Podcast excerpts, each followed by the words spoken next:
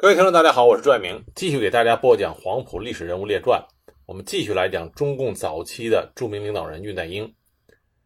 在大革命失败之后，恽代英根据中共中央的指示，前往南昌，参加中国共产党独立领导武装斗争的第一枪——南昌起义。根据共产国际执行委员会的指示，中共中央进行了改组，由张国焘、李维汉、周恩来、李立三、张太雷五个人组成了。中央临时常务委员会。一二七年七月十九日，李立三等人奉命到达了九江。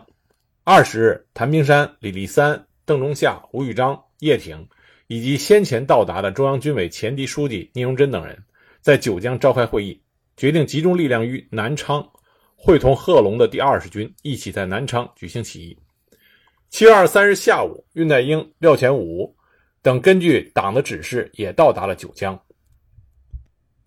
七月二十四日，恽代英、廖乾吾与在九江的李立三、邓中夏、谭平山、聂荣臻、叶挺等人进行了秘密的谈话会。鉴于张发奎急剧的向右转，不能对他再抱有任何的幻想，恽代英主张必须依靠共产党人已经确定的武装力量进行独立的军事行动。随后呢，李立三和邓中夏赶到庐山，与正在休养的中共五届中央政治局常委瞿秋白见了面。瞿秋白赞同这个计划。并将计划带回武汉，中央临时政治局常委会正式确定在南昌进行武装起义的部署。随后向共产国际报告了起义的计划，决定立即组成以周恩来为书记、李立三、恽代英、彭湃为委员的前敌委员会，负责指挥和处置前敌的一切事宜。决定刘伯承、徐特立、周逸群、彭泽民等一大批干部在七月底到达南昌，共同举事。七月二十七日的清晨。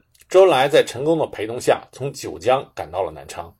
七月二十六日，共产国际新派来的全权代表罗米纳兹在汉口召开了中央临时政治局常委会议。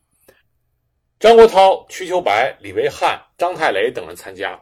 周恩来已经赶到南昌，所以缺席了这次会议。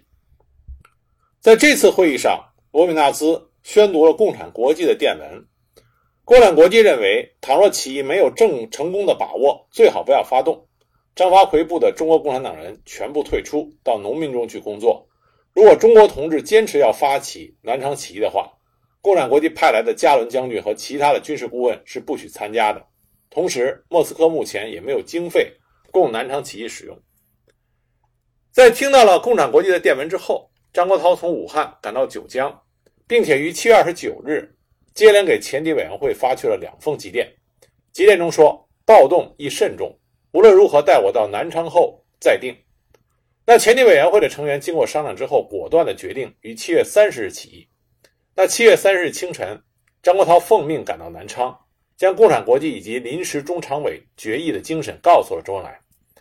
这个决定就是：一，由于敌我力量悬殊，推迟起义时间；二，应由周恩来和张发奎取得联系，共同商量将军队转移到广东东江的事宜。周恩来听到这个，深感意外。七月三十一号上午，前敌委员会在南昌大旅社召开了紧急扩大会议，讨论起义是否推迟的问题。张国焘坚持要推迟起义时间，但绝大多数中共领导人坚决反对。李立三当时说：“什么都准备好了，现在还来讨论什么？”彭湃说：“暴动断不能延迟，更不可以停下来。”张华奎现在紧跟着汪精卫，我们还想拉拢他，依靠他，太可笑。谭平山说：“坚决干。”时间这么宝贵，现在还来空谈什么？而给张国焘震撼最大的是恽代英的发言，因为恽代英平常很少发火，这个时候的恽代英也是忍不住气愤，指着张国焘说：“国焘同志，共产国际的错误葬送了成千上万的同志，现在南昌暴动一切都准备好了，忽然来了国际指示，阻止我们的行动，我是誓死反对。”恽代英还强调要按照已经决定的计划往前直干。说着说着，恽代英就站起身来，把桌子拍得咚咚作响，杯子里的茶水都泼了出来。恽代英恼怒的神情让张国焘为之变色。后来，张国焘在他自己的回忆录《我的回忆》里，曾经叙述了他当时的想法。他说：“恽代英平时是一个正直而又礼貌的人，对我一直很友善，对人没有私怨，没有与人竞争的野心，在共产党人中有甘地之称。我听了他这些话，当时百感交集。”他坚持暴动，显然积压已久的愤恨到此时才坦白地发泄出来。我佩服他这种精神，自愧没有能够用他的蛮劲儿去对付罗米纳兹。经过激烈的辩论，最后张国焘表示服从多数，他的意见被否定。钱伟最后果断地决定于八月一日凌晨四点进行起义。所以说，南昌起义的顺利举行，恽代英起了非常重要的作用。在南昌起义中，恽代英是中共前敌委员会委员和革命委员会主席团成员，是这次起义的领导班子的主要成员。同时，恽代英还担任着财政委员会委员和宣传委员会代理主席。啊，主席呢是郭沫若，他八月五号才赶到南昌，所以在之前都是由恽代英代理。在八月一日起义的当天，在恽代英的布置下，宣传大纲以及重要的标语口号散发到各处。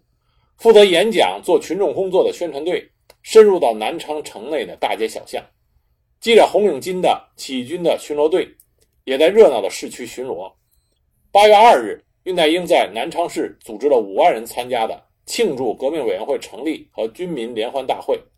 在会上，他慷慨陈词，阐述了为了挽救革命、反对国民党大屠杀的武装起义的总方针，斗志昂扬地鼓励着士兵和群众。为了推翻国民党的反革命统治，捍卫工农阶级的利益，建立革命政权，必须紧紧地把枪杆子握在手中。不仅仅是革命委员会下设的宣传委员会由恽代英负责，总政治部的机构也是由他来组建。而高于罕起草的通缉蒋介石、汪精卫的命令与叶挺致张发奎的公告，都是由恽代英亲自过目之后才通告全国的。在起义军离开南昌开始南征啊，去广东的路上，恽代英忙着做政治思想教育和宣传工作。作为起义的领导人和宣传委员会的实际负责人，恽代英当时被分配到了一匹马，但是他总是把马让给有病的或者体弱的同志骑，自己扛着背包，拿着雨伞和战士们一起步行。他光着头，赤着脚，在烈日下步行，换洗的衣服都被丢掉了。身上穿的一套粗布的军衣已经破烂不堪，肩上搭着一条长布毛巾，满身晒脱了皮，又黑又瘦。当时战士们就感叹说：“这些大委员比我们更能吃苦。”有一次夜行军，恽代英的眼镜腿碰断了，他就用一根绳子把眼镜系在耳朵上。苏营时几个女宣传员来找他，指着眼镜腿上的绳子说：“大英同志，你这样走路方便吗？我们向你提个意见，请你不要步行，还是骑马吧。”恽代英笑着说：“没关系，谢谢你们的关心，我会随时留心的。”部队一停下来，就忙着弄饭吃、休息，准备第二天的行军。可恽代英没有休息，继续忙着做政治思想教育和宣传工作。起义军在广昌的时候，恽代英、郭沫若、彭泽民等人应邀在联以上军官会议上做报告。恽代英在报告中痛斥了反动派对起义军的种种污蔑和攻击之词，说明大军南进广东。完全是为了救国救民，发展革命，鼓励大家要不怕苦不怕死，敢于斗争，勇往直前。部队到达瑞金之后，召开了祝捷大会，晚上还举行了提灯会。在瑞金河边的小学里，举行了贺龙和郭沫若的入党宣誓。当恽代英握着郭沫若的手表示祝贺的时候，两个人声音因为激动而有点沙哑了。起义军在抚州、广昌、瑞金、长汀。上杭、汕头等停留时间较长的城市里，都组织了群众集会，每次都有恽代英的讲话。他向渴求解放的群众分析国内外的政治形势，解释革命军的目的和政策。他说：“革命，革命，把人们的耳朵喊得震聋了。可是什么才叫革命？大家懂得没有？这个不能不先讲清楚。革命是反抗压迫的武装暴动，革命是牺牲自己来打倒敌人。”为工农人民谋利益的行动，不这样就不算革命。恽代英的讲话通俗易懂，使群众很容易接受。在南征途中，他是对人民群众进行艰苦的政治宣传和教育工作的主要组织者和领导者。在南昌起义部队南下遇到挫折，起义无法再继续进行下去的时候，1927年10月3日，前敌委员会、革命委员会以及军队的指挥人员，在普宁县。流沙镇的天后庙举行了最后一次重要会议，参加会议的有周恩来、李立三、彭湃、恽代英、谭平山、张国焘、贺龙、叶挺、刘伯承、聂荣臻、郭沫若、吴玉章、林伯渠等二三十人。会议决定按照中共中央的指示精神，取消国民党的旗号，革命委员会的人员分散回各省活动，军队撤到海陆丰及其以北山区进行游击活动，帮助和发动农民坚持长期斗争。军事将领和其他非武装人员愿留的随军行动，不愿留的可就地分散，由当地农民协会协助掩护，分别向海口撤退，然后再转迁到香港或上海。前敌委员会委员李立三回沪向中共中央汇报工作，彭湃留在海陆丰负责领导农民斗争，周恩来处理善后。当晚，大部分领导人在当地中共组织和农民协会的掩掩护和帮助下，分别出海转赴了香港。而恽代英在安排身患重病的周恩来以及指挥部其他成员撤离了安全地区之后，他还从海边的甲子港乘船抵达香港。而早在1927年8月11日，中共中央给广东、广西省委及闽南临时委员会的信，关于成立南方局的指示中，就已经提到恽代英是南方局的重要成员之一。而临时南方局的职权就在于要准备并指导两广及闽南地区暴动以及一切的政治军事事宜。因此，恽代英刚抵达香港。在一九二七年十月十五日，他就参加了由张太雷在香港主持的南方局与广东省委联席会议。在这次会议上，张太雷当选为书记，恽代英当选为省委常委、省委秘书长和宣传部长。会议根据八七会议的精神，制定了目前任务及暴动后的工作大纲十数条。广州起义是在广东省委的直接领导下开展的，在广州起义之前。恽代英任广东省省委常委、省委秘书长、宣传部长，主要负责广东省委的宣传工作。他做了大量的宣传动员工作，武装了工农思想，为广州起义的爆发发挥了重要的作用。广州起义决策时，恽代英参加了广东省委召开的紧急会议。恽代英对于广州起义来说至关重要，因为我们大家都知道，广州起义的主要武装力量啊。中坚力量来自于四军的教导团，那四军的教导团呢？它的前身就是武汉中央军事政治学校、武汉分校的这些革命师生，所以恽代英在这一批革命师生中拥有极高的声望和号召力。所以，当教导团的官兵看到已经阔别半载之久的恽代英出现在他们面前的时候，士气大振。那么，恽代英和张太雷、叶挺、叶剑英、杨殷、周文雍、聂荣臻、黄平等中共的领导人一起共同带领的队伍，取得了广州起义的胜利。在广州起义胜利之后，广州苏维埃政府和工农兵执委代表举行了第一次联席会议，恽代英就任广州工农苏维埃政府秘书长，主要负责苏维埃政府的政治宣传工作。但很不幸，在广州起义爆发后，很快。中外的反动派就联合起来进攻广州，起义领导人张太雷不幸牺牲，广州起义惨遭失败。广州起义失败之后，恽代英为起义部队转移和战斗力的保持做了很多指导工作，为中国革命保存了有生力量和火种。然后恽代英就撤退到了香港，又立即为广东省委赶写了广州起义经过的情况报告给党中央。使党中央及时掌握和了解了广州起义的相关情况。一九二八年初，恽代英总结了广州起义的失败原因，写下了《广州暴动与工会》一文，发表在《红旗》杂志上，提出广大工农群众在武装暴动中的重要性。在广州起义的整个过程中，恽代英参与了广州起义的决策、组织和实施的全过程，并在起义失败之后，及时向党中央报告了情况，总结了失败原因。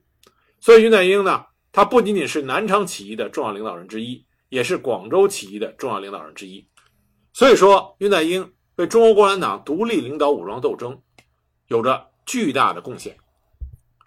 一九二八年六月，恽代英从香港赴广西桂县，作为党中央代表出席了中共广西省第一次代表大会。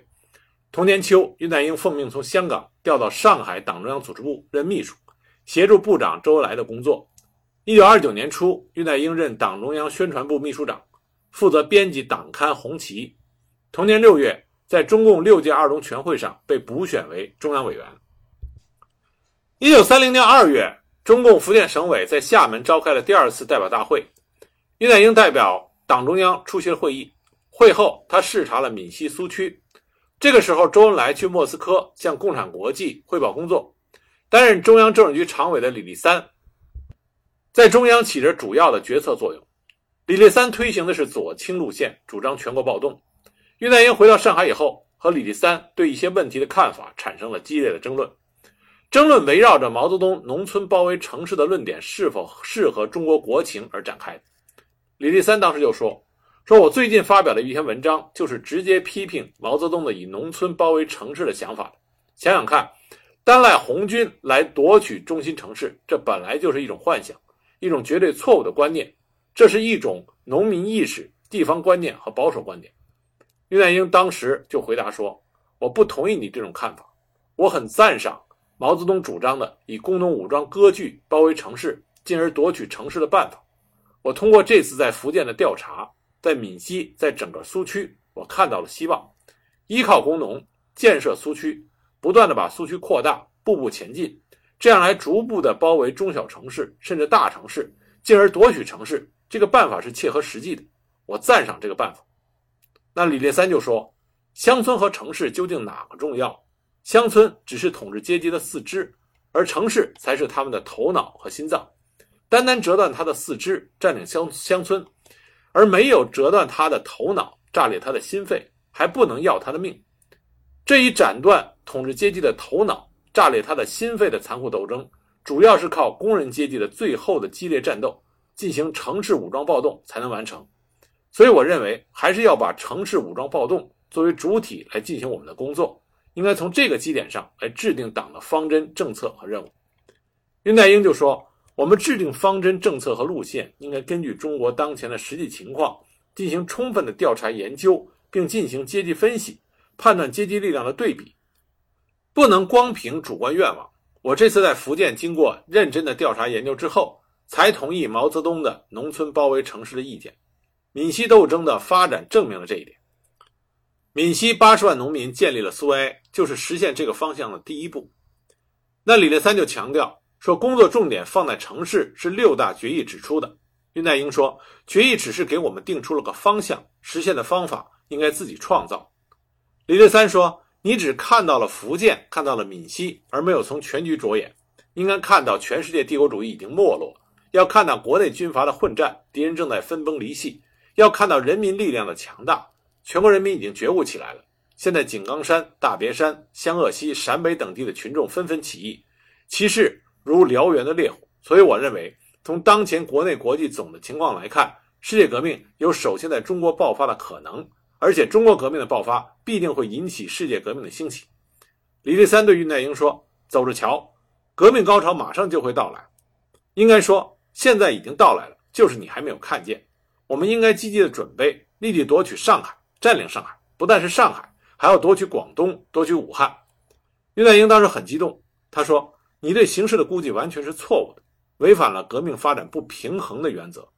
现在竟然要组织全国暴动，这更是主观主义的，是不可允许的盲动主义，是儿戏，是极其严重的政治错误。”当时李烈三大怒，对恽代英说：“只有机会主义者看不清现实，也不相信现实，你这种人就不应该留在领导机关。”应该立即下去，到基层去，到各级行动委员会去看看，受受教育。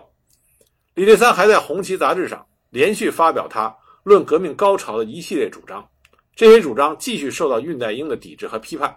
李立三感觉到恽代英留在中央机关对贯彻他的措施极为不利，就给恽代英戴上了取消派、调和主义、右倾机会主义的大帽子，免去了恽代英在中央担任的职务，把他贬到沪东区。再去担任区委书记，命令他立即搬到闸北去成立沪东区行动委员会，动员工人罢工，准备建立工人武装，占领上海。恽代英他坚持己见，绝不屈服。他声明服从组织决定，但保留自己的意见。就这样，恽代英被调离了中央领导机关。他和他的夫人安排好了儿子，然后换上了工人的装束，通过关系搬进了。闸北棚户区一间九平方米的房间，从这天起，这位新任的沪东区委书记就每天穿着破旧的短衫褂、破皮鞋，出没在杨树浦一带的沙场、铁工厂、毛纺厂、发电厂里，在工人群众中进行工作。在五月来到的时候，李立三下达指示，为了迎接红五月，各厂工人举行罢工，以便趁敌人混乱之际占领上海。恽代英作为中共沪东区委书记，自然要带头领导工人参加红五月的活动。在党组织的发动下，各个工厂的工人群众纷纷走上街头，马路上到处都是乱哄哄的，警察特务到处的抓人追人，用高压水龙头朝着罢工的人群猛冲。工人游行最终是被镇压下去了，群众受到了很大的损失。恽代人的夫人对恽代英非常担心，因为他知道恽代英是蒋介石切齿痛恨的人，也是国民党重金悬赏、到处缉拿的人，在毫无保护的前沿阵地上，天天在敌人的面前抛头露面，这是非常危险。但是恽代英说，党的事业现在处在困难的关头，群众在受难，在流血，为了让群众尽量少流血，我不能临阵逃脱。现在中央有的人头脑发昏，不顾及上海主客观力量对比，梦想现在就占领上海，把群众推入到冒险主义的血海。我不能力挽狂澜，只能现身堵口。我想血是不会白流的，革命志士的血能够增长同志的智慧，擦亮勇士的眼睛。但愿人们能够从血的代价里很快的醒悟过来，我们的事业还是大有希望的。我为此而献身，也是死得其所。不幸很快就发生了。一九三零年五月六日的下午，恽代英在上海杨树浦老姨和纱厂门前联系工作的时候，突然遇到巡捕的盘查。他虽然穿着打扮与穷苦的工人无异，但是他戴着眼镜和手表。恽代英不能不戴眼镜，他高度近视，不戴眼镜看不见路，所以呢，他必须戴着眼镜。同时，他身上还配有自来水笔，这自然就引起了巡捕的怀疑。巡捕随后又在他的身上。搜到了一包宣传品和文件，于是就把他押回到巡捕房关押。次日，巡捕房以共产党嫌疑犯的名义将他移交给了上海公安局，继而送至淞沪警备司令部军法处龙华看守所。六月三日，他被押解到江苏第二监狱。八月二十七日，他又被转押到重刑犯的高警戒等级监狱，也就是苏州监狱。在这期间，恽代英虽然被严刑拷打。但是他坚称自己叫做王作霖，是从武昌来上海做生意的买卖人。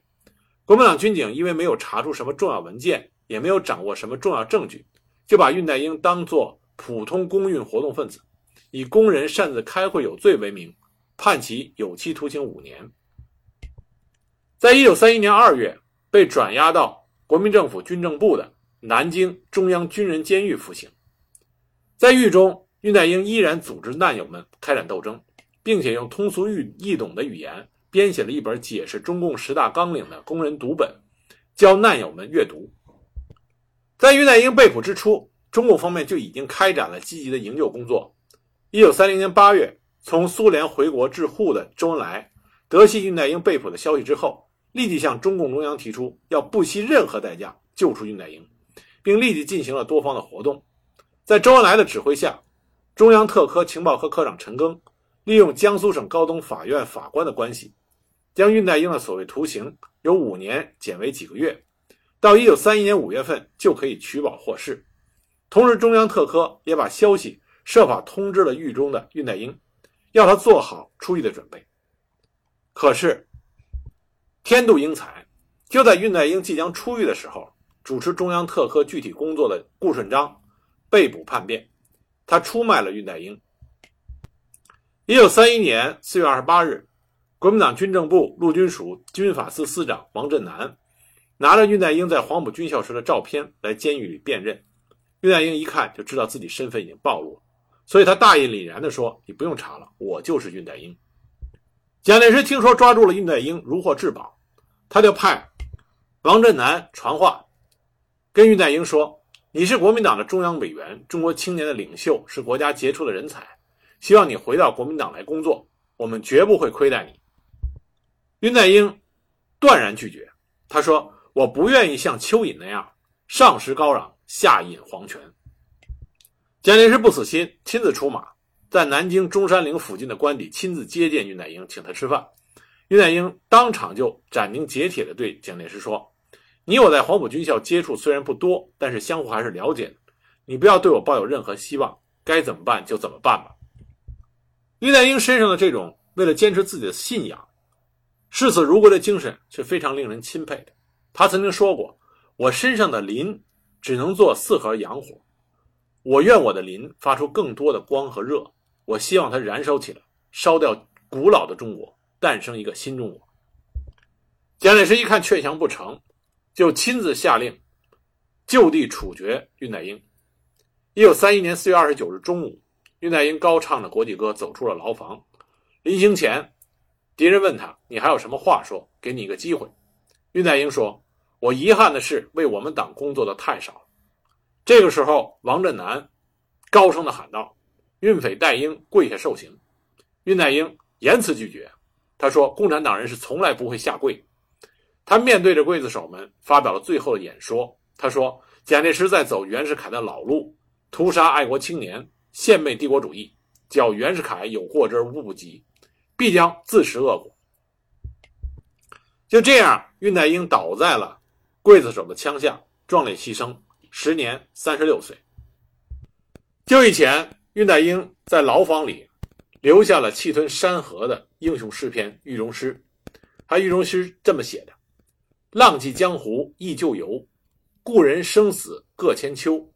以鬓忧患寻常事，留得豪情做楚囚。”一九三一年十月，中华苏维埃临时中央政府为了纪念恽代英，决定在福建上杭县划出北部几个区，成立了代英县。新中国成立之后，一九五零年一月，追认恽代英为革命烈士，遗骨迁葬于南京雨花台烈士陵园。在纪念恽代英殉难十九周年的时候，周总理这样评价：中国青年热爱的领袖恽代英同志牺牲已经十九年了，他的无产阶级意识、工作热情、坚强意志、朴素作风、牺牲精神、群众化的品质、感人的说服力，应永远成为中国青年的楷模。最后，我们以恽代英留给我们的一段豪言壮语作为我们的结束词。他说：“国不可以不救，他人不去救，则唯靠我自己；他人不能救，则唯靠我自己；他人不下真心救，则唯靠我自己。自己要是不真心救，就是亡国奴的本性了。”